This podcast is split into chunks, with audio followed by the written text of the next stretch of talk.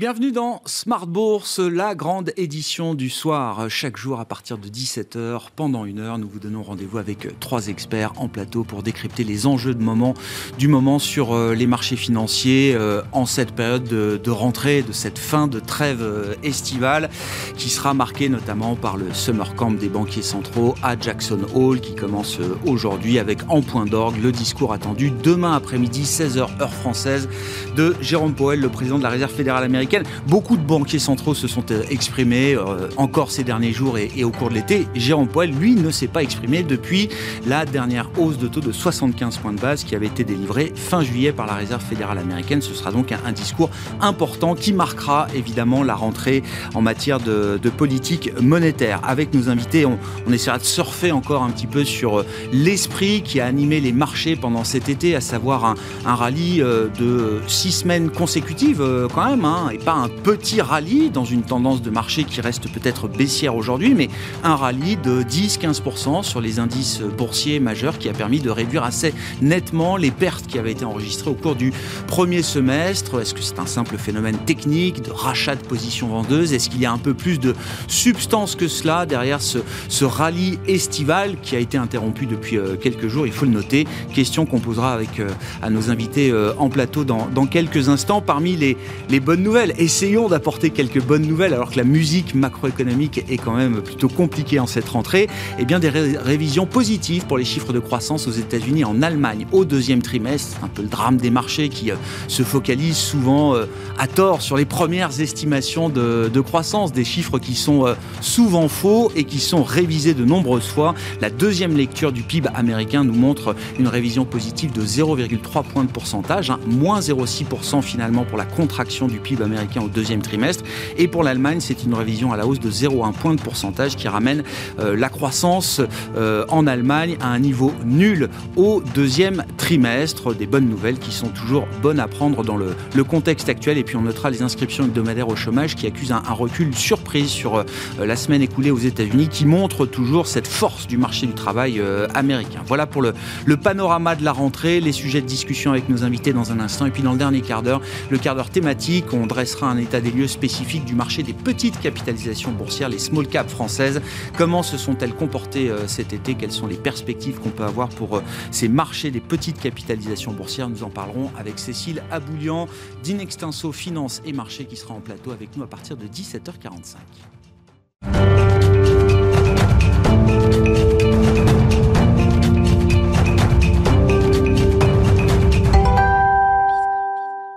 Mais d'abord, les infos clés de marché deux fois par jour. C'est avec Alix Nguyen à 12h30 et 17h. Alix, euh, je le disais en titre, effectivement, après le rallye estival de six semaines, la prudence est de retour depuis quelques jours à la Bourse de Paris.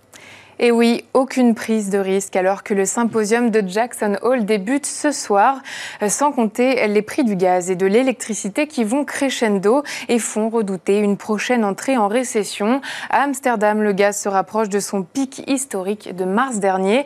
En Allemagne, le prix de l'électricité signe quant à lui de nouveaux records. Et puis il faut le noter sur le front des, statistiques, hein, qu'on peut euh, classer au rang des bonnes nouvelles, la révision du PIB américain a pourtant laissé les investisseurs de marbre aujourd'hui. Non, et ce malgré une contraction de l'économie américaine pour le deuxième trimestre qui ressort un peu moins importante qu'estimé jusqu'alors. L'indice des prix PCE a été confirmé en hausse de 7,1% comme au trimestre précédent. Les États-Unis où on constate aussi un repli inattendu des inscriptions au chômage. Du côté des valeurs euh, spécifiques qui se détachent euh, aujourd'hui, on notera Unibail Rodamco Westfield qui euh, caracole en tête du CAC. Oui, et ce après avoir annoncé la finalisation de la vente à un investisseur du centre commercial Santa Anita en Californie pour plus de 537 millions de dollars. Et puis à noter que les revenus de Deezer ont totalisé 219 millions d'euros sur les six premiers mois de l'année, soit une hausse de 12% sur un an. L'entreprise évoque une très bonne performance en France. Et puis le détail de l'agenda de demain pour finir, Alix. Demain, un seul rendez-vous comptera vraiment, c'est bien évidemment le discours de Jérôme Powell. Son intervention est prévue à 16h heure de Paris. En attendant, quelques statistiques nous feront patienter avec notamment les chiffres des revenus et de la consommation des ménages du mois de juillet à 14h30. Tendance, mon ami, deux fois par jour à 12h30 et 17h en direct dans Smart Bourse sur Bismart avec Alix Nguyen.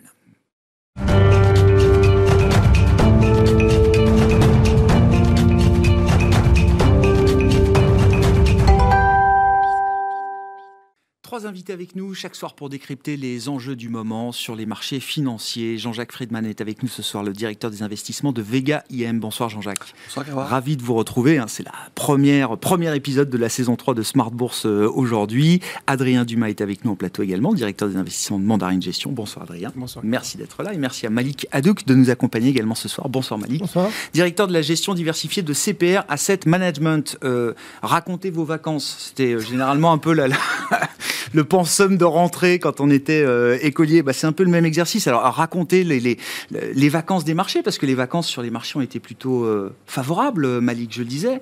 Un rallye qui n'est pas euh, un petit rebond quand même. Six semaines consécutives de performances positives sur les indices boursiers qui ont permis parfois de réduire de moitié mmh. les pertes qu'on avait accumulées jusqu'à la fin du premier semestre. Oui, notamment sur le marché américain, et pour être tout à fait honnête, un, un rallye qui, qui, nous a surpris, nous, personnellement.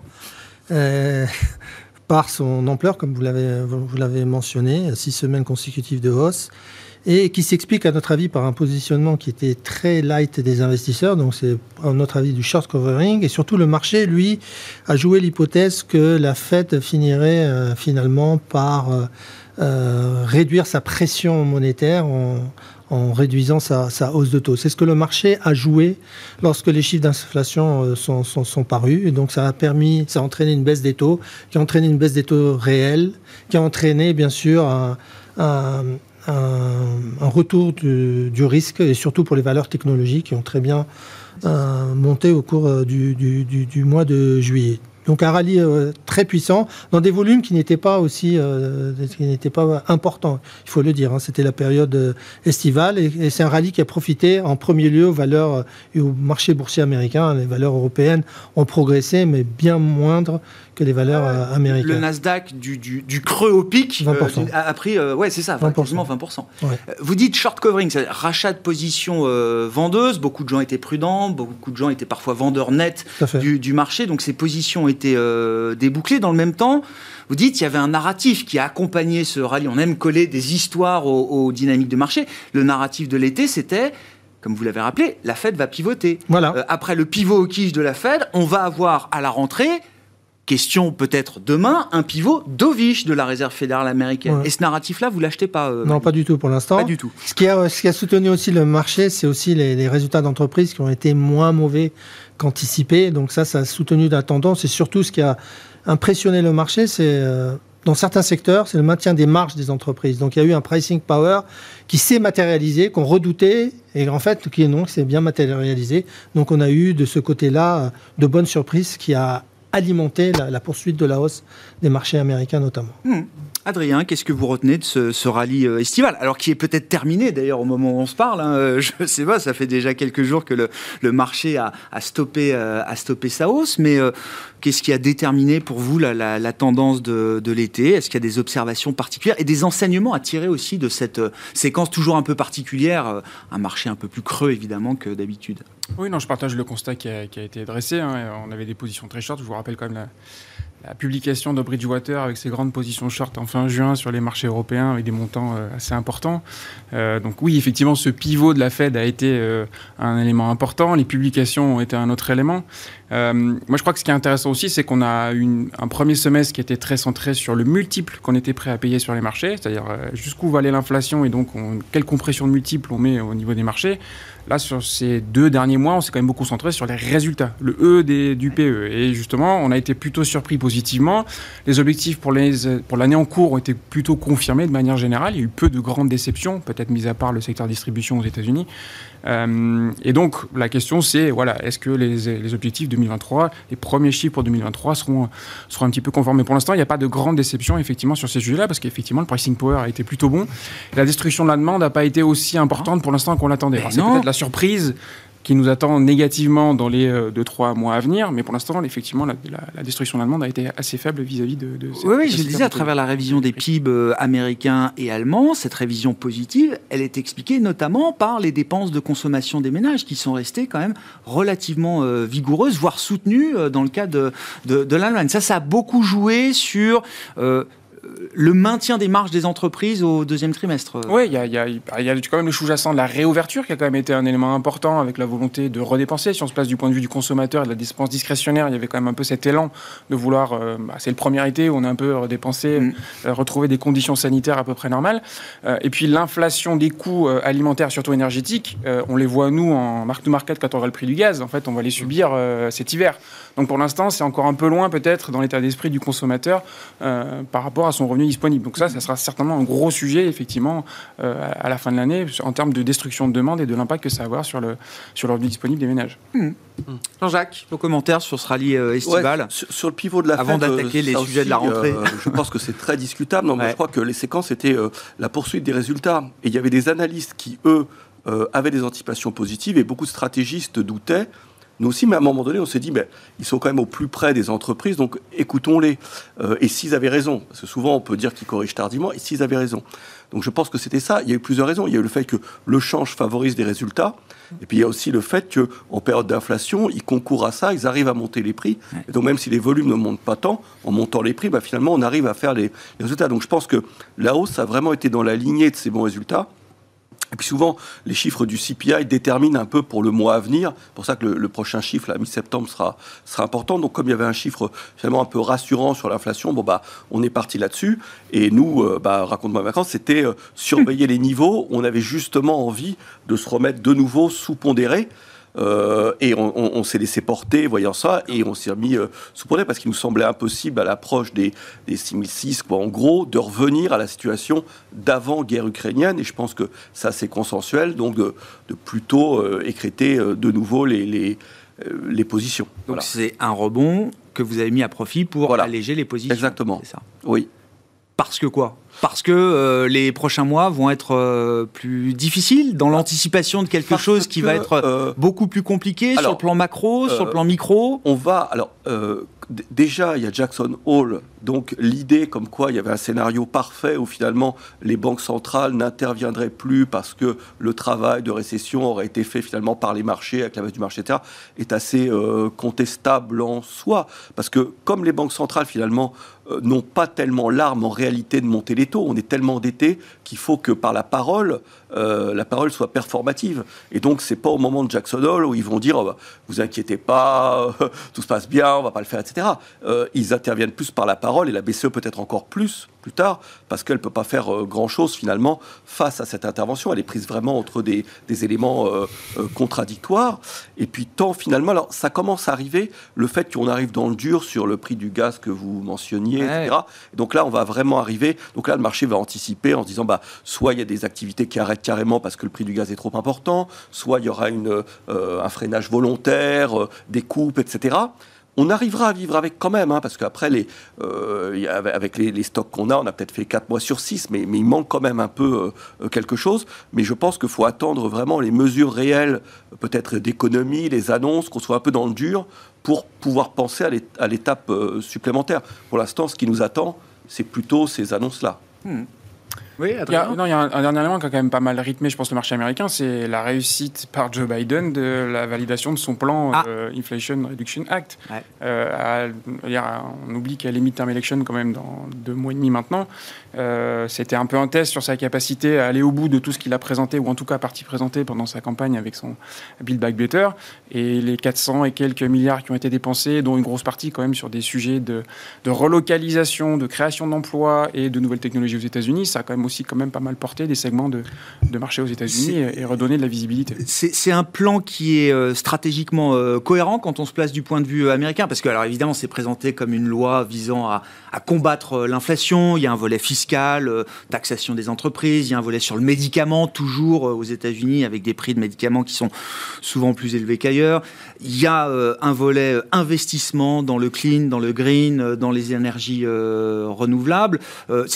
Est-ce que mis bout à bout ça a un impact sur l'inflation ou est-ce que ce sont d'autres objectifs là qui sont poursuivis dans ce non, je, je dans cette le loi porte euh... presque mal son nom oui, que son nom est, est choisi d'accord il y a un marketing d'accord il y a un marketing politique qui vient juste plaquer là-dessus quasiment un gros mois de tractation ouais. au sein du parti démocrate pour euh, obtenir le dernier euh, les derniers votes. Et effectivement, euh, l'objectif, c'est un, une réponse vis-à-vis du positionnement de la Chine. Il hein. faut bien voir ça sous l'angle international.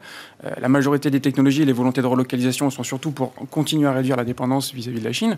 Et, oui, je pense que ça donne pas mal, de, pas mal d'élan et pas mal de visibilité à des industries qui seront clés dans les 5-10 prochaines années. Donc c'est un, un, choix intéressant. Et justement, quand on fait le parallèle avec l'Europe, où on est devant nous une situation qui est extrêmement complexe, et où pour l'instant, on voit bien qu'il n'y a pas d'efforts européens. Chacun des pays prend des décisions dans son coin. Euh, les Allemands veulent visiblement pas relancer euh, ou prolonger les centrales nucléaires.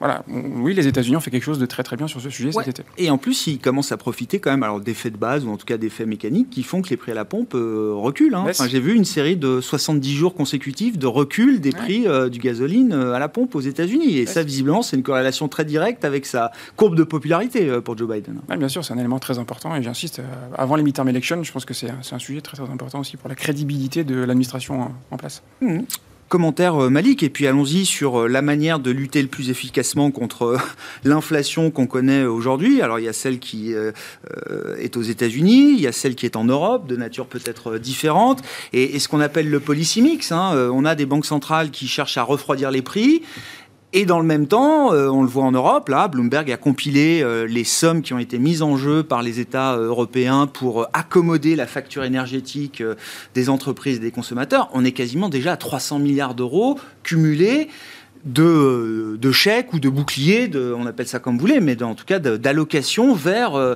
une, une, accommodation de la facture énergétique. Alors, euh, le sujet central, c'est aujourd'hui l'inflation. Le marché, il est centré là-dessus. Contrairement à ce qui a été dit, même si les earnings ont été de bonne qualité, c'est pas ça que regardait le marché. L'inflation reste. Ne regarde pas ça. Et d'ailleurs, l'histoire de l'inflation n'appartient pas encore au passé. Non, non, non, non. Elle est, elle est d'actualité. C'est celle qui va driver encore le marché à l'heure actuelle. Tous ces mouvements qu'on va connaître dans les heures à venir ou dans les semaines à venir seront liées à deux éléments, récession, inflation. Alors la situation est différente aux États-Unis et en Europe. D'un côté, on a une banque centrale américaine qui est claire et nette. On va combattre l'inflation parce que l'inflation touche tout le monde et ça impacte le pouvoir d'achat du consommateur américain. Donc, on va faire des efforts et on va payer le prix pour que cette inflation soit réduite. De l'autre côté, avec aux États-Unis une politique budgétaire qui n'est plus euh, expansionniste, hmm. politique monétaire qui n'est plus expansionniste. D'accord. Et Donc il y a une cohérence. Il y a une cohérence. Le policy ah c'est cohérent avec l'objectif même si, la, même si la Banque centrale américaine, je, l'avais dit euh, auparavant, s'est trompée totalement sur l'inflation, aujourd'hui elle corrige le tir et elle a un discours qui est un peu plus cohérent que par le passé. Donc je pense qu'elle va maintenir sa politique agressive parce que l'inflation menace encore. La BCE, c'est un notre débat, on ne comprend pas très bien ce que, ce que souhaite la BCE. D'un côté, elle vous dit que l'inflation menace et qu'il faut intervenir, mais d'un côté, elle est en train de financer les États pour soutenir la, la consommation. Mmh. Donc il y, y a, quelque chose qu'on n'arrive pas à comprendre. Donc la BCE, elle est prise dans un corner, elle est obligée de monter les taux. On ne peut pas se, pas se permettre de ne pas monter les taux. L'inflation va continuer à monter parce que, en plus, il y a des éléments sur lesquels elle ne peut pas intervenir. Le prix du gaz, on en parlait. Si demain les Russes coupent l'approvisionnement, euh, on ne peut plus rien faire. On a des réserves, mais on peut tenir deux mois euh, maximum. Les produits alimentaires, euh, là aussi, on peut, on peut rien faire dessus. La BCE ne peut pas agir sur, les produits alimentaires. les salaires, encore en Europe, on n'a pas ce, sujet-là, puisque les salaires n'augmentent pas rapidement. En tout cas, ils sont en dessous du chiffre de l'inflation. Donc, c'est l'inflation qui va concentrer euh, l'inquiétude des investisseurs dans, dans, les semaines à venir. Les earnings, 2022, euh, ils ont été révisés à la hausse. On est content, mais 2023, on est révisé à la baisse. Le marché ne regarde pas ça du tout pour l'instant. Il ne le regarde pas du tout. Et d'ailleurs, les valorisations du marché américain, j'ai jamais vu, moi, en tout cas de ma vie de gérant, avoir euh, une expansion des multiples, une réduction des multiples aussi forte et une expansion à nouveau des multiples aussi forte. Parce que sur le mois dont, on a parlé, le PE américain est passé de 16,5 à 19,5. Il était revenu de 21 à 16,5. Donc on est, on est dans un niveau eh de, surévaluation du marché américain, à notre avis. Le marché américain est redevenu cher à l'issue du rallye estival. Cher malgré de bons résultats des entreprises, malgré des révisions à la hausse peut-être des, earnings, les prix 2022, 2023, c'est notre Les prix sont allés beaucoup plus vite. Oui, tout à fait. Ce n'est pas le cas du marché européen. Mais le marché européen, malheureusement, on est à un price earning de 12, on est au-dessus de la moyenne historique on a des earnings qui étaient d'excellentes factures en 2022, mais on anticipe une récession beaucoup plus rapide en Europe à venir. Et c'est ça le problème. Comment les entreprises vont pouvoir maintenir ce, niveau de, résultats aussi satisfaisant mm. Et on est surpris par la résilience du marché européen malgré tout, hein, qui, qui résiste quand même assez bien dans ce contexte-là. Oui, on a pris 10% quand même sur les indices euh, européens. Et, dans ce policy mix, enfin... Euh, et dernière fois, bien sûr, bien sûr. Il y a une chose qu'on oublie, euh, j'étais un, un, défenseur du marché chinois, mais on a une économie ah, chinoise qui est la deuxième économie du monde qui est en train de ralentir fortement. Ça, ça va, ça va avoir un impact aussi sur l'économie mondiale. Bon, le problème de la Chine, c'est que on ne sait pas quand est-ce que cette histoire de Covid va s'arrêter. On ferme, on rouvre, on ferme, on rouvre. Et ça, ça a des impacts négatifs sur la croissance économique chinoise. Ils peuvent faire ce qu'ils veulent en relancer, mais cette politique de Covid leur coûte énormément cher et ils semblent ne pas vouloir euh, s'arrêter là. Hmm. On, reviendra peut-être spécifiquement sur la Chine, mais sur le policy mix européen, euh, encore une fois, est-ce qu'on peut imaginer que les États continuent de subventionner aussi massivement et aussi largement la demande pour des produits énergétiques et euh, alimentaires, parce que on essaye quand même de cibler ces catégories de produits euh, aujourd'hui. C'est compliqué, ça va coûter, mais il faudra derrière euh, le seul le seul élément pour s'en sortir, c'est remonter les impôts, parce que les déficits sont en train de se creuser de manière assez dramatique. Vous avez la dette Pour italienne. Pour l'instant, un voile pudique sur ces sujets de déficit et de bah, dette. Macron, hier, dans, son discours, je pense ah qu'il faisait référence à, à ça. Ouais, ouais. La fin de l'argent facile. Voilà pour paraphraser le, président. Euh, comment est-ce que cette situation, alors entre une Fed qui est cohérente, nous dit euh, Malik Hadouk, une BCE et un policy mix européen un peu plus brouillon, on va dire ça euh, comme ça, est-ce que c'est ce qui joue sur la parité euro-dollar en partie aujourd'hui? Le fait de la rentrée, c'est qu'on alors on a déjà eu l'euro-dollar sous la parité mi-juillet, et puis l'été passant, l'euro s'est stabilisé un peu au-delà de 1 dollar, et là on revient sous la parité à nouveau dès la rentrée. L'euro-dollar, c'est la faiblesse de l'Allemagne, je crois le chiffre significatif qui a expliqué pour moi la décrue, parce que finalement on était un peu dans un range, c'est quand on a, on a un déficit commercial euh, en Allemagne. Ça a frappé les esprits. C'est-à-dire qu'avant, il y avait à la fois les exportations vers la Chine et il y avait l'alimentation en énergie à un coût pas cher. Et quand c'est l'excellent allemand qui disparaît, c'est l'excellent de l'ensemble de la ah zone bah euro qui s'effondre, hein, euh, pour dire les choses. C'est hein. comme un coût sur l'euro qui disparaît. C'est-à-dire qu'avant, il y avait quand même un excédent qui, faisait, qui crée une demande d'euros qui aujourd'hui a disparu. Et donc, ça veut dire que là, finalement, euh, on, est dans, un, dans des investisseurs qui peuvent préférer la zone dollar à la zone euro. Et là, il n'y a rien qui vient faire euh, contrepoids à ça. Euh, ce qui non, euh, oui, il y a incohérence dans la politique, dans le policy mix, mais c'est parce que la BCE, elle est peut-être déjà dans la situation de, de, je sais pas d'une banque japonaise. C'est-à-dire que quand on a différents États, quand on a des déficits si importants, et c'est pour ça que la, la, je te disais tout à l'heure, la parole est performative. Il n'y a presque plus que la parole en espérant que ça se calme au niveau de l'inflation et qu'on ait, on ait beaucoup parlé, que pendant ce temps-là, euh, ça se soit calmé. Bah, elle a fait plus que parler. Le 21 juillet, elle a quand même surpris tout le monde en faisant 50 et bah, pas 25. Elle est forcée, mais c'est quand même une prise de risque déjà importante pour la parole d'une banque centrale. Oui, mais en réalité, c'est toujours laxiste. C'est-à-dire que si on voulait vraiment lutter contre une inflation à 8, on mettrait les taux à 10. Or, c'est évidemment euh, impossible. Donc, on parle beaucoup. Et on peut faire que ça, en réalité. Il y a des situations en plus différentes euh, euh, par, par pays. Donc, elle est forcée de tenir ce, ce, discours-là. Elle est, elle est, voilà, elle, elle, est, Ça veut dire quoi Quoi qu'elle fasse le 8 septembre, parce qu'elle fera au moins 50 points de base, voilà, 50, quoi qu'elle fasse le 8 septembre, l'euro-dollar euh, sous la parité, ça restera une réalité. C'est pas ça qui va changer la dynamique, la course de, la parité euro-dollar. Non, non, non, non, c'est une faiblesse. Là, il y a vraiment, il faudrait vraiment un projet européen derrière pour revenir. Sinon, ça restera fragile. Alors après, la parité pour d'achat fait qu'il n'y a pas théoriquement une amplitude euh, à la dégradation de l'euro qui est je comprends. Et, je comprends. On ne pas tellement là-dessus quand même. C'est toujours difficile à, prévoir. Mais c'est plutôt l'incapacité euh, voilà, de, de, monter les taux en réalité. C'est. Voilà, donc il y aura toujours des taux d'intérêt réels négatifs. Tout ce qu'on a raconté sur les déficits budgétaires reste vrai. Sur l'effet de vouloir spolier l'épargne obligataire d'une manière ou d'une autre, tout ça reste euh, valide parce que c'est quand même le grand paradoxe de l'euro, alors qui a été construit euh, comme une monnaie structurellement forte, qui devient peut-être une monnaie euh, structurellement faible. J'en sais rien, je m'avance peut-être un peu, mais en tout cas avec des caractéristiques de, faiblesse euh, structurelle aujourd'hui confère la situation en Allemagne. On a cherché pendant des années à affaiblir le taux de change euro-dollar pour le bienfait des entreprises et notamment des entreprises exportatrices.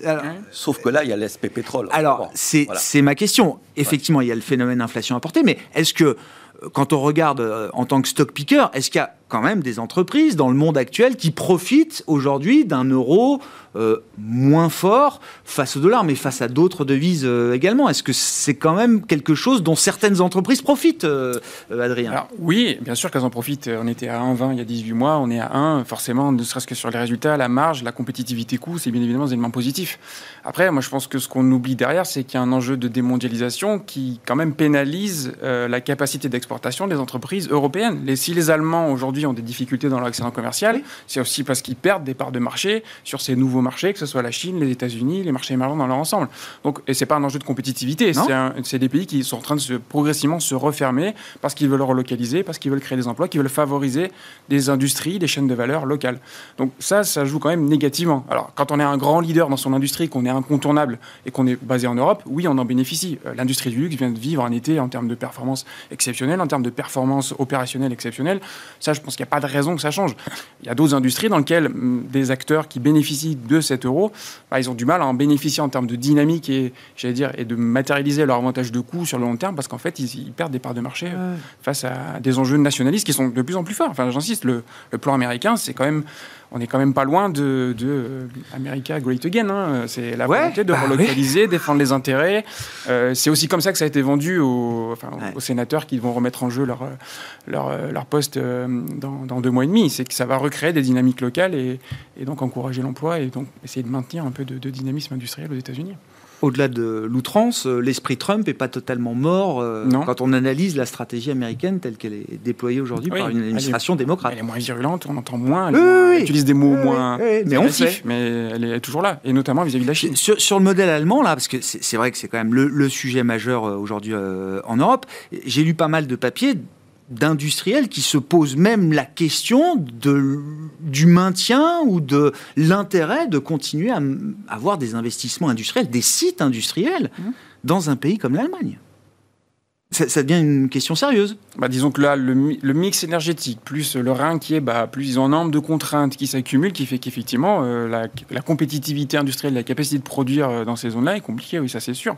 C'est un âge d'or euh, révolu pour le... Révolu, je sais pas, mais en tout cas, d'un point de vue structurel, il va falloir du temps pour corriger bah, le mix énergétique ou les chaînes de, production pour qu'il y ait un retour de vraie compétitivité, une capacité à être industriellement efficace dans ces pays, c'est sûr. Beaucoup d'économistes étaient très critiques par rapport à l'ère Merkel contrairement aux politiques qui en censés. Hein, il y avait vraiment un vrai, une vraie différence. Ouais. Euh, même en estimant qu'elle a défendu avant tout les intérêts allemands, oui. elle a peut-être même fait des erreurs de, Bien sûr. ce point de vue-là. Bien sûr, oui. Sur l'Europe, encore un mot ce sera l'événement euh, le 25 septembre prochain, les élections en Italie. Est-ce que ça fait partie des, sujets qui euh, bah, expliquent peut-être euh, la méfiance des investisseurs vis-à-vis des actifs européens, de l'euro en premier lieu, des actions européennes, de la dette européenne également, Malik? Oui, oui, bien sûr, ça, fait partie. Hein. on, y revient à chaque fois. C'est toujours la, même histoire, malheureusement, en Europe, hein, surtout avec l'Italie, avec ses changements de gouvernement. C'est la même crise C'est la crise italienne habituelle euh, auquel on est habitué tous les 2, 3, 4, 5 ans Oui, c'est la crise habituelle à laquelle on est habitué. Voilà. On perd du temps, les réformes ne sont pas mises en place, euh, on refait des élections tous les 6 mois. La BCE a quand même, alors, dans un temps, a mis en place ah bah oui, dans un temps que certains jugeront trop long ou trop court, j'en sais rien. Enfin, elle a quand même réagi en quelques mois pour délivrer un. Euh, elle n'a pas attendu deux ans comme en 2012 pour euh, avant de nous faire un, programme et quelque chose euh, d'adéquat. Ce c'est la parole là qui qui joue son rôle. Parce que derrière cet instrument, je rappelle, parce que c'était l'épisode de, fin juillet, donc un, instrument de, protection de la, de la, transmission, anti-fragmentation, euh, c'est comme ça qu'on l'a simplement euh, décrit. On a eu très peu de détails. Donc vous dites, derrière cet instrument, en fait, tel qu'il a été présenté, il n'y a, a, que de la parole pour l'instant. Pour l'instant, il n'y a que de la parole, mais ça, ça, ça a bien fonctionné pour, pour le moment. Ah, ça a eu un effet quand même. Bah oui, euh, ça, ça, ça, a eu un effet. Mais c'est le seul instrument. Bon, cet instrument-là, il est quand même, euh, cette fois-ci, avec des, des, des, contraintes spécifiques euh, pour chaque pays. C'est-à-dire qu'il ne faut pas que les pays aient un déficit excessif, etc., pour pouvoir prétendre à des achats de titres de la part de, de la BCE. Mais cet effet d'annonce a eu un effet, un effet positif. Ça a permis de stabiliser les, les, les spreads italiens par rapport, par rapport au spread, par rapport au taux allemand. Euh, et, l'alliance de droite euh, en Italie, telle qu'elle est euh, construite aujourd'hui autour de la leader des frères d'Italie, Giorgia Meloni, c'est quelque chose. Enfin, ça fait peur, ça inquiète les investisseurs, ça inquiète sur l'avenir de la zone euro, ou est-ce que c'est simplement bah, euh, une étape supplémentaire dans le populisme que beaucoup de pays connaissent Oui, oui, oui c'est une étape supplémentaire dans le populisme, ils se sont engagés à respecter les règles. C'est ce qu'elle nous dit aujourd'hui, voilà, donc, Elle, bah, non, mais c'est qu'elle a bien compris quand même, les, elle a tiré les enseignements des crises précédentes. Bien entendu, donc à, à, ce niveau-là, il n'y a pas de problème a priori. Maintenant, il faut une stabilité d'un gouvernement qui puisse mener les affaires et mener les réformes structurelles nécessaires. Mais aujourd'hui, on parle de l'Italie, mais je vous rappelle que l'augmentation de la dette, elle est plus importante en France qu'en Italie au cours des dernières années. Hein. C'est ah, le niveau de dette. Ah oui, on est passé de 80 à 117 en France. Oui, oui, on était à 130 euh, en Italie, on est à 150. Oui, oui. Oui, non, non, enfin, ça a augmenté partout. Hein. Oui, mais le creusement je suis de la dette est beaucoup plus important. Elle s'est creusée plus vite en France qu'en Italie. Oui, non, moi, je trouve enfin, oui, c'est la crise italienne telle qu'on la connaît. Moi, je trouve que cette fois, on avait mis plus, on y avait plus ah cru à la capacité ah de bah Draghi à, ah bah à, faire les réformes et à, être, euh, à remettre l'Italie au cœur du projet européen. La déception est un peu plus forte cette fois, quand même. Je pense. Et sur la parité euro-dollar, moi, je peux pas m'empêcher quand même que ça ait un minimum de rôle aussi. Bon, et on a vu après les déclarations de Giorgia Meloni aujourd'hui quand même une détente sur le, le, 10 ans italien et un petit resserrement euh, par rapport au, 10 ans allemand. Oui, parce que pour, que les taux se réduisent, il euh, faut toujours acheter du papier italien. L'idée est simple. Mais après, il faut que politiquement, ça soit acté. Donc tout le but du jeu, c'est à chaque fois d'acter ça politiquement, et notamment au niveau de l'Allemagne. Donc, euh, bon, bah, ça sera acté. Donc, voilà, je pense, je pense, aussi que c'est n'est pas un game changer énorme. Ouais. Bon, sur la Chine, euh, Malik, vous sembliez effectivement moins, euh, moins euh, constructif qu'il y, a, y a quelques mois, alors même qu'on commence enfin à avoir des mesures de. Non, mais c'est trop tard, ça arrive trop, tard, et c'est lié aussi à la politique de Covid-0 qu'on ne comprend pas. Cette politique de Covid-0 sont, sont, les seuls à les appliquer. Et ça perturbe l'approvisionnement, ça perturbe la consommation, ça perturbe la croissance économique chinoise. Donc aujourd'hui, ça empêche la relance. Ah oui, ça empêche la relance et ça va impacter la, croissance économique mondiale. Un pays comme l'Allemagne est, directement impacté par le, ralentissement marqué de, l'économie chinoise. Donc les mesures aujourd'hui qui ont été annoncées ce matin avec une relance mm. euh, budgétaire euh, impressionnante, je ne sais pas si elles, auront un impact vraiment efficace sur la croissance économique chinoise à venir. Et, l'action de la, Banque centrale euh, chinoise, alors qui euh, pas à pas quand même baisse certains taux directeurs, certains taux euh, immobiliers, c'est. Bah, il y a un problème, c'est le problème. C'est pas à la hauteur des enjeux encore? Non, ils le font de manière progressive parce qu'ils veulent se donner des munitions encore pour voir comment la situation s'ajuste. Mais moi, je suis un peu déçu par, par, par, les mesures qui ont été annoncées. Voilà, c'est. Ah et c'est pas un bon sur le plan de l'investissement euh, dans une gestion diversifiée, c'est pas un edge euh, intéressant. Si, ça, ça, reste un edge intéressant pour diversifier son portefeuille. Mais euh, vous voyez, en, mois de juillet, le marché chinois il a fait moins 10, le marché américain il a fait plus 10 lié à ces politiques de Covid 0 là.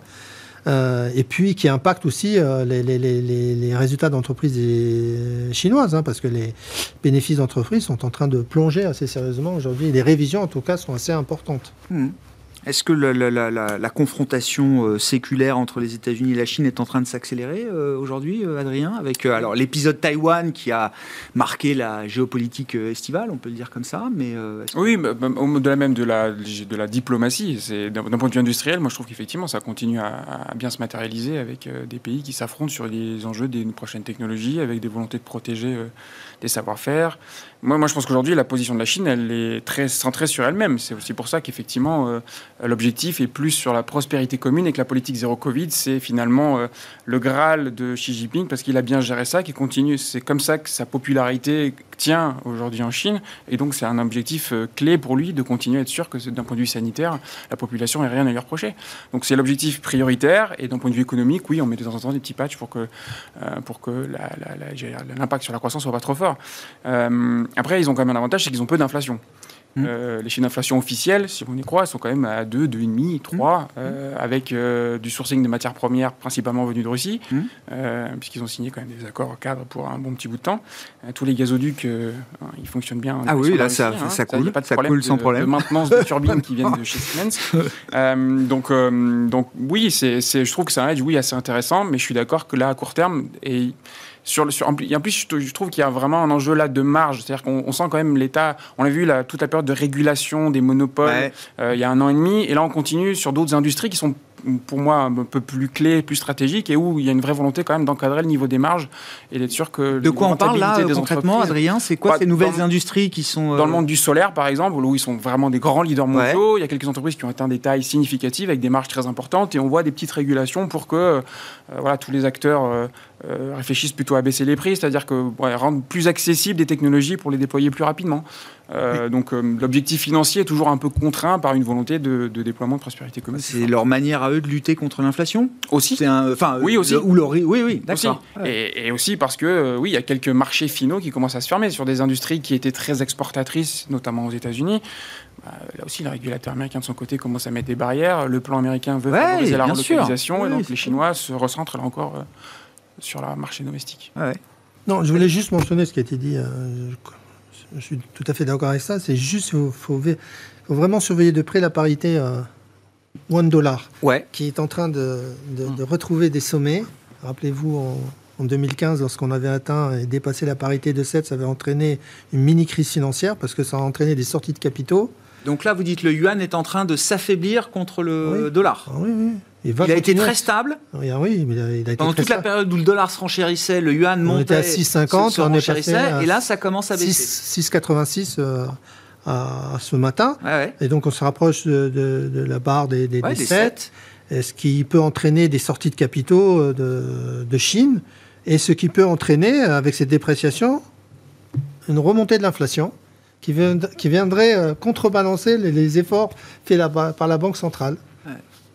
Alors, c'est parmi les, les nouvelles de, la rentrée. Euh, J'étais intéressé de voir qu'une entreprise européenne allemande comme euh, Allianz euh, considère que le marché chinois, euh, en tout cas dans la gestion de fortune, dans la gestion d'actifs, c'est vos industries, messieurs, considère que c'est un marché qui vaut le coup et que les autorités de, de, Pékin semblent prêtes à accueillir encore des groupes européens dans ce type de. Ah bah je, je, je, me suis fait cette remarque-là. Amundi a été un des pionniers, sans jeu de mots, en la matière, de ce point de vue-là, sur la gestion d'actifs en Chine. Est-ce que Amundi referait le même move aujourd'hui? J'en sais rien. En tout cas, Allianz, visiblement, est réfléchi à, à prendre ce risque. Moi, j'étais plus sensible au discours, par exemple, d'une boîte comme Stellantis, où il montrait justement les difficultés. Alors, peut-être qu'on regarde par rapport au biais qu'on a soi-même, mais il y a deux choses sur la Chine. C'est un, le, le, plan de relance, il ne concerne pas le consommateur chinois. Donc pour nous, Européens ou Américains, c'est pas terrible, déjà le premier point.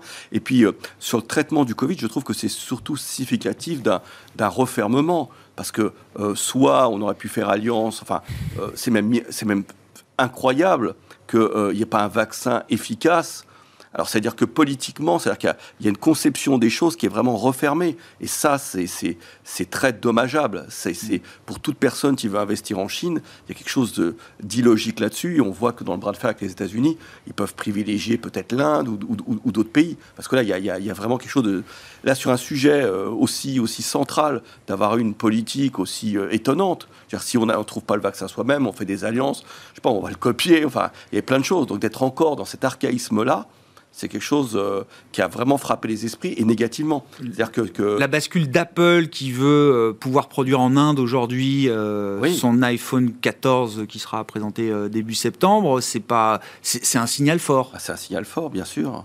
Et donc j'étais plus sensible finalement euh, à des boîtes européennes qui disent, bah, vous savez, euh, c'est compliqué finalement d'être présent en Chine, de travailler avec eux, et, c'est ce point-là. Alors que, alors que j'avais l'impression qu'il y avait un pragmatisme qui l'emporterait. Les premières mesures ne m'avaient pas choqué euh, non plus, qu'il y avait un pragmatisme qui l'emporterait. La Chine a tellement bénéficié finalement de l'ouverture du commerce mondial. Et là, alors on ne connaît pas les arcanes finalement, mmh. mais mon impression que, et je pensais qu'il y aurait des espèces de contre-courants aussi à l'occasion, à l'approche finalement du, du, 20e congrès du PC qui viendrait un peu s'opposer à la ligne de Xi Jinping et qui ferait que. On verra quand même. Hein. Voilà. Et euh, pour l'instant, on ne le voit pas venir. Oui, on ne le voit pas parce que c'est difficile à voir. Mais oui, euh, les dernières mesures ne vont pas dans ce sens de, libéralisation, d'ouverture. Ce sera une question quand même à l'issue de ce, ce, congrès, quand on arrivera. Est-ce que Xi Jinping en sortira plus que jamais renforcé, tout puissant, cumulant toujours autant de, fonctions au sein du parti, à la tête de l'État, à la tête de l'armée, etc. Ou est-ce qu'il y a un risque de voir malgré tout un pouvoir peut-être un peu plus partagé? Ce qui serait peut-être une bonne chose, parce qu'il faut, ben, être dans la continuation de l'ouverture qui s'était faite il y a une quarantaine d'années. Donc euh, voilà, il faut toujours être dans cette, dans, cette ligne-là, je pense. Mmh. Apple, ils trouveront en Inde ce qu'ils ont réussi à trouver en Chine pour, euh, euh, bah, Pour garantir le succès qui a été le leur autour de l'iPhone et du hardware après, ce qu'ils ont trouvé en Chine, ils l'avaient d'abord trouvé à Taïwan. Et c'est ensuite les Taïwanais, les entreprises taïwanaises qui sont allées en Chine délocaliser parce que les coûts de production étaient plus faibles. Euh, oui, je pense qu'ils trouveront. Ils ont la capacité. Ils maîtrisent souvent les technologies et ils les, euh, ils les outsourcent pour que la, production en masse soit faite plutôt par des. Enfin, comme les États-Unis ont fait pendant de nombreuses années au Japon, il y a 30 ans, où l'électronique était complètement euh, outsourcée à des producteurs locaux. Mais je pense que la question de Taïwan est un peu centrale par rapport à ça. C'est qu'on se rend compte, on a déjà compris notre dépendance, nous, en Europe, vis-à-vis du gaz russe. Euh, les Américains ont comme commencé à comprendre leur dépendance vis-à-vis des semi-conducteurs, vis-à-vis de Taïwan. Donc oui, les entreprises essayent d'anticiper un peu et se disent qu'il faut continuer à diversifier leurs sources de production. Euh, il y a beaucoup d'entreprises qui se retournent vers le Mexique ou l'Amérique latine, mais oui, il y a, d'autres pays qui pourraient être intéressants aussi, j'imagine. Bon, en conclusion, dans les, portefeuilles, alors tiens, les portefeuilles actions peut-être euh, chez, chez Mandarin Gestion, euh, est-ce qu'il y a, quels ont été les, mouvements peut-être au cœur de, de l'été? Et puis quel, quel type d'entreprise, de, de, secteur est-ce qu'on a envie d'avoir en portefeuille? Avec, encore une fois, on ne va pas faire toute l'émission sur la musique macro qui est pas très. Tout le monde l'entend aujourd'hui, c'est dans les médias, grand public, partout. Donc, non, mais surprise de ce Clairement, les, les, constructions de portefeuilles ont changé. Alors déjà, il y a les portefeuilles globaux dans lesquels clairement les États-Unis ont repris une place importante. J'entends bien qu'effectivement que le multiple de valorisation n'est pas particulièrement attractif, mais ça fait vraiment office de valeur refuge beaucoup aujourd'hui, parce qu'effectivement on est quand même plus éloigné d'un sujet récessionniste fort et que l'enjeu énergétique en Europe pose beaucoup de questions dans beaucoup d'industries. Donc clairement, on a retrouvé des, pas mal de places. En tout cas, on a beaucoup augmenté nos expositions au marché américain et aux entreprises domestiques euh, américaines, euh, qui quand même ont quand même des, des dynamiques qui sont toujours assez porteuses notamment aussi porter toute la partie liée à ces nouvelles technologies et la volonté euh, par ce, ce, plan de favoriser des, technologies liées à la transition écologique énergétique. Euh, et puis sur les portefeuilles européens, euh, bah, chercher, on est revenu beaucoup sur les entreprises de qualité. On est dans un contexte macro plus compliqué. Toute la période de hausse de taux, je parlais tout à l'heure de quel PE on est prêt à valoriser les, valeurs. Je pense que ça, on l'a on a un peu refermé en considérant que le 10 américain au-dessus de 3,5, euh, c'était quand même des choses peut-être moins envisageables dans les 12-18 prochains mois. Donc on est un peu moins, j'allais dire, euh, on est plus propice à payer cher une entreprise de qualité. Donc on est revenu beaucoup sur ces, sur ces secteurs, euh, enfin, des grands leaders mondiaux en Europe. Et on était assez prudent sur les petites capitalisations. Parce que là, on voit bien le flux continu des investisseurs qui sortent de l'Europe de manière générale, et plus particulièrement, bah, ça, comme toujours, hein, ça pèse plus particulièrement sur l'entreprise avec des liquidités plus faibles.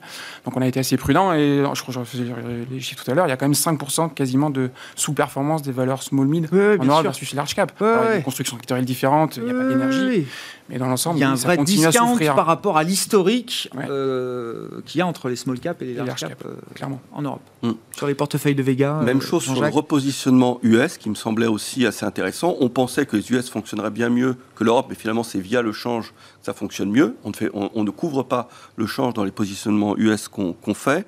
Euh, euh, il y avait l'idée, alors la croissance notamment avait beaucoup, beaucoup souffert. Il y avait un dérating important. Donc quand les taux étaient un peu topiches, bah, c'était intéressant justement de revenir sur des valeurs, par exemple, du, Nasdaq à ce moment-là, sur la croissance.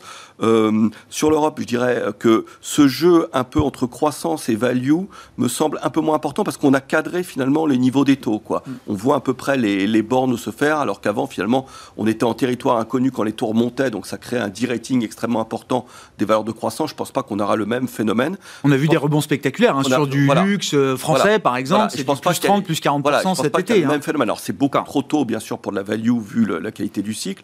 Euh, je pense qu'aujourd'hui, les gens jouent plutôt euh, les valeurs exportatrices simplement, la thématique des, des énergies renouvelables, qui me semble moins dangereuse finalement que jouer le pétrole, où il peut y avoir à un moment donné un contre-pied qui... Les pétrolières, il faut se calmer? Bah, c'est toujours un peu dangereux. En plus, avec des thématiques ESG, quand on a soi-même je veux dire, des, éléments ESG qu'on surveille, on, est prudent. On n'est pas totalement abonné ce mais, mais on préfère... Hors contrainte ESG, euh, dans l'absolu. Bah, il peut y euh, avoir un contre-pied à un moment donné. Là, là, on a pu le voir aussi. Aujourd'hui, euh, c'est un peu la queue de la comète. Dans 2-3 mois, ça peut peut-être se réinverser. Je veux dire que là, il y a peut-être un septembre-octobre difficile, mais novembre, vous parliez des élections. Enfin, voilà, quand on sera en plein cœur, en fait, des, restrictions énergétiques et autres, le marché l'aura totalement intégré. À ce moment-là, il y aura peut-être un, un renversement parce qu'il y aura le contre-coup euh, sur, la, sur la, croissance économique. Donc euh, des dossiers euh, plus de croissance défensive de qualité et quand il y a le doute, bah, des, dossiers qui peuvent vraiment préserver la notion de marge. Donc c'est la notion classique mais qu'on ne joue pas toujours de pricing power en ce moment. Mmh. À quoi on prépare les portefeuilles chez CPRM dans la gestion diversifiée, Malik? Positionnement en action plutôt défensif, mais on s'apprête à revenir sur les taux américains. Pas le cas sur les, taux européens pour l'instant, où on, a accru notre position sur les points morts inflation européens. Et euh, sur la partie action, bien entendu, c'est vrai, les États-Unis restent, euh, malgré une, exposition défensive, euh, la, part prépondérante. Mais on se repositionne sur les émergents, et notamment l'Amérique latine. Ah. Et on garde, contrairement à ce qui a été dit, nous, parce que nous, on pense que c'est un hedge encore, c'est les matières premières et le pétrole on pensait voir le pétrole commencer à se calmer, et puis là, Non, non, il se calmera pas. Oui, c'est bien reparti. Et puis l'Arabie Saoudite est partie aussi pour pour bien contrôler le niveau des prix. Oui, et faire en sorte que si deal avec l'Iran il y a, ça ne vienne pas euh, obérer les recettes fiscales de l'État euh, du royaume saoudien. Euh, Tout à fait. Bon, merci beaucoup messieurs. Merci pour cette émission de, rentrée. Voilà, ça permet de, faire un état des lieux de l'été, de, se remettre dans le bain tranquillement avant la suite et avant Jackson Hall demain, le discours de Jérôme Powell à, suivre à partir de 16h heure française. Jean-Jacques Friedman, Vega IM, Adrien Dumas, Mandarin Gestion et Malik Hadouk, CPR Asset Management étaient les invités de Planète Marché ce soir.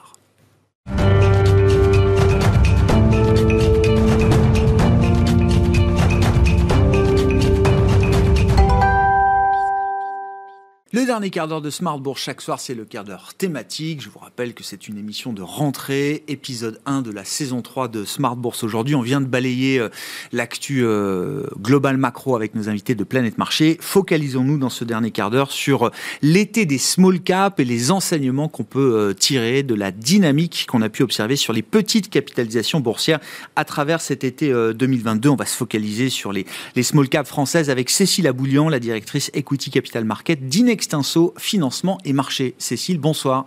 Bienvenue, ravi de vous retrouver et merci d'être là pour cette euh, émission de rentrée de, Smart Bourse. Qu'est-ce qu'il faut euh, retenir de, l'été des, euh, des small caps, sachant que globalement, l'été a été plutôt favorable mm. aux actifs risqués sur l'ensemble des marchés boursiers du monde? Oui, Absolument.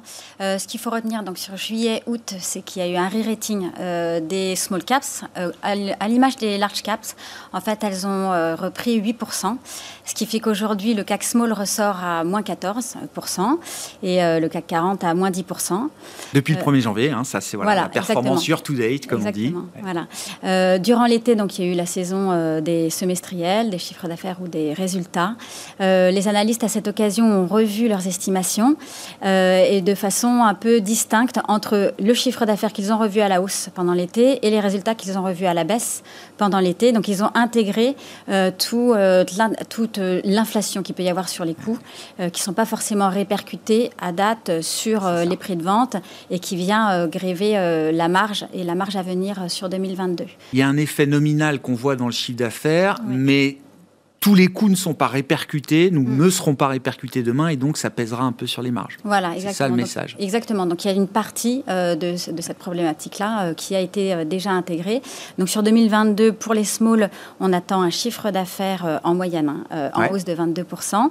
On attend une marge opérationnelle pardon, autour de 6,5% contre un peu plus de 7%. avant l'été. et on attend un rendement sur les small en dessous de 2%. Euh, donc ça implique effectivement un peu moins de marge, un peu moins de, dividendes et eh pour, oui, euh, et eh oui. investisseurs. donc on passe à un peu moins de 2% contre un peu plus de 2% euh, préalablement. Oui, effectivement, s'il y a moins de bénéfices, moins de cash flow, il y aura peut-être aussi moins de dividendes et de retour aux, actionnaires pour, pour ces entreprises. Si on rentre un petit peu dans le détail sectoriel, justement, de cette, cette photographie du, du marché des small caps françaises, alors depuis le début de l'année, à travers l'été, il y a toujours un secteur qui reste le secteur leader et qu'il sera peut-être même au terme de cette année 2022, mm. c'est le secteur de l'énergie. On trouve des valeurs énergétiques dans le monde des small caps, bien sûr. Oui, absolument. On trouve des valeurs énergétiques euh, liées au pétrole et euh, liées à l'énergie verte. Euh, il y a une distinction à faire entre ces deux secteurs parce que le premier semestre a été largement favorable à celles liées au, pétrole. Elles ont multiplié par 2,5 leur cours en moyenne. Mm. et là, sur les deux mois, elles ont, elles ont augmenté leur cours de 10%. Euh, donc elles sont, elles surperforment plus le marché en moyenne, elles sont sur la tendance de marché.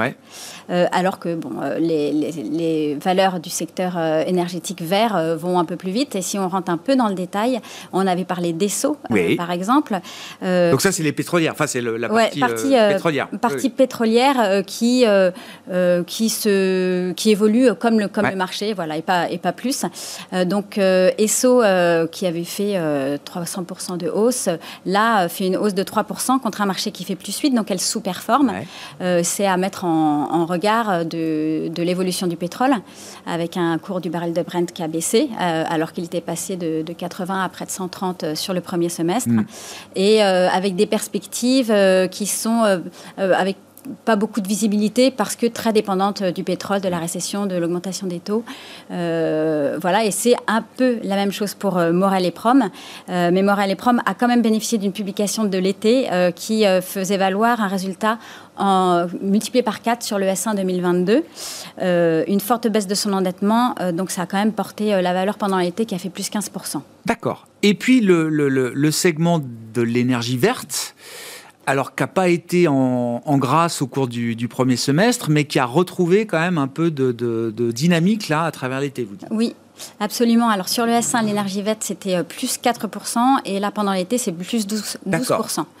Euh, et si on veut regarder quelques exemples, il y a la Française de l'énergie, par exemple, qui continue de surperformer, qui avait fait un bon S1 d'achat, euh, qui a bénéficié d'un chiffre d'affaires annuel en hausse de 150%. Euh, donc voilà, sur cette, sur ce, cette partie-là de l'année, elle a fait 30% de hausse. on peut parler aussi de Waga Énergie, qui mmh. a fait plus 11% pendant l'été. Waga Énergie ça fait partie des réussites des IPO 2021. Elle s'est introduite en 2021. Elle est spécialisée sur euh, valorisation du biogaz des décharges en euh, biométhane. Euh, donc elle a de la visibilité, de la récurrence et ça a apporté son cours là pendant les pendant l'été. Et ce qu'on peut dire sur le secteur global de l'énergie verte, c'est qu'il se paye encore cher, plus cher que les pétrolières. Il se paye aux environs de trois fois le résultat net à venir. Mm. au regard de l'historique de ce secteur, c'est une décote. Ça, ça, se paye plus cher généralement. Mais il faut savoir que sur ce secteur, euh, le, driver de croissance le plus important, c'est la, croissance. c'est la croissance. bien sûr. Et qu'on voit les marches s'améliorer. Par exemple, on attend 60% de hausse des IPS, des bénéfices par action, d'ici 2024 sur ce secteur. D'accord. Oui, Donc euh, voilà, même si c'est cher, euh, c'est une oui, il peut y avoir de la croissance embarquée, effectivement, qui justifie, mm. qui justifie ces, ces valorisations. Quelles ont alors l'énergie euh, on fera le bilan à la fin de l'année 2022, euh, mais c'est une année qui aura été marquée, quoi qu'il arrive, par euh, l'énergie, que ce mm. soit l'énergie traditionnelle du monde passé ou l'énergie verte de demain.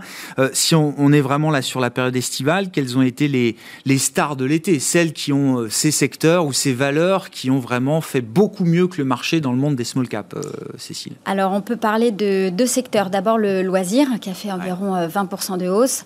Alors, il y a Pierre et Vacances qui a annoncé une augmentation de capital de 50 millions d'euros qui était prévu euh, et il y a beaucoup de volatilité sur le titre.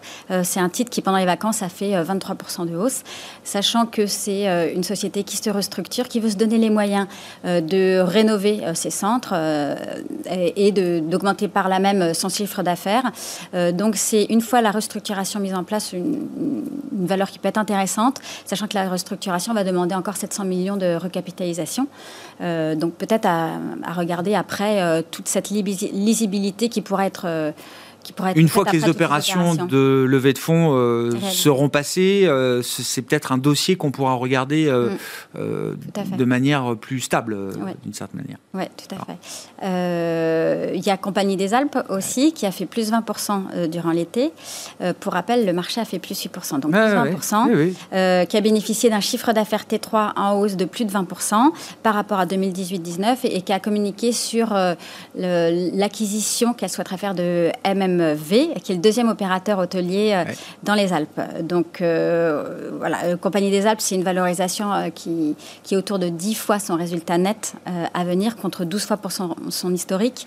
c'est une société qui n'a pas retrouvé son niveau d'avant-crise. Mm. voilà, donc qui peut être intéressant. Le secteur, en l'occurrence, dans sa globalité, peut être intéressant à regarder. Tourisme, loisirs, vous dites il y, a encore une phase de, il y a encore de la place éventuellement pour une revalorisation de ces, de ces valeurs-là, en tout cas de ce secteur-là, de ce thème-là du loisir et du tourisme. Oui, absolument. Si on regarde les grandes valeurs, donc euh, le loisir se paye environ 9 fois le résultat net contre 17 fois euh, sur son historique.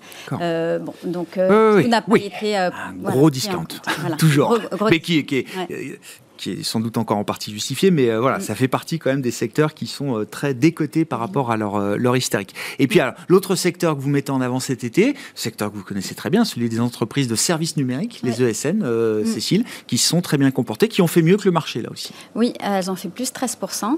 Il y a eu plusieurs bonnes nouvelles et il y a eu une annonce d'une future OPA à venir de Soprasteria sur CS Group avec un cours de, une prime de 80% pardon, par rapport au cours euh, de CS Group. Euh, il y a eu euh, le chiffre d'affaires T1, par exemple, de S2I, qui, qui, a été annoncé en hausse de près de 30%. Il y a eu le chiffre d'affaires S1 de la système annoncé en hausse de 12%. toutes ces, toutes ces publications ont, bien joué, mmh. ont joué favorablement sur le cours de ces sociétés-là. Et pour le secteur en, en, général des ESN, là, c'est un secteur qui se paye avec une légère prime de 6%. Euh, par rapport à son historique. Donc si on veut rentrer aujourd'hui sur ce marché-là, il faut choisir euh, des, sociétés particulièrement solides, avec éventuellement un attrait spéculatif, euh, qui sont... Parce qu'il est correctement valorisé, vous dites aujourd'hui, en moyenne. Absolument, voilà.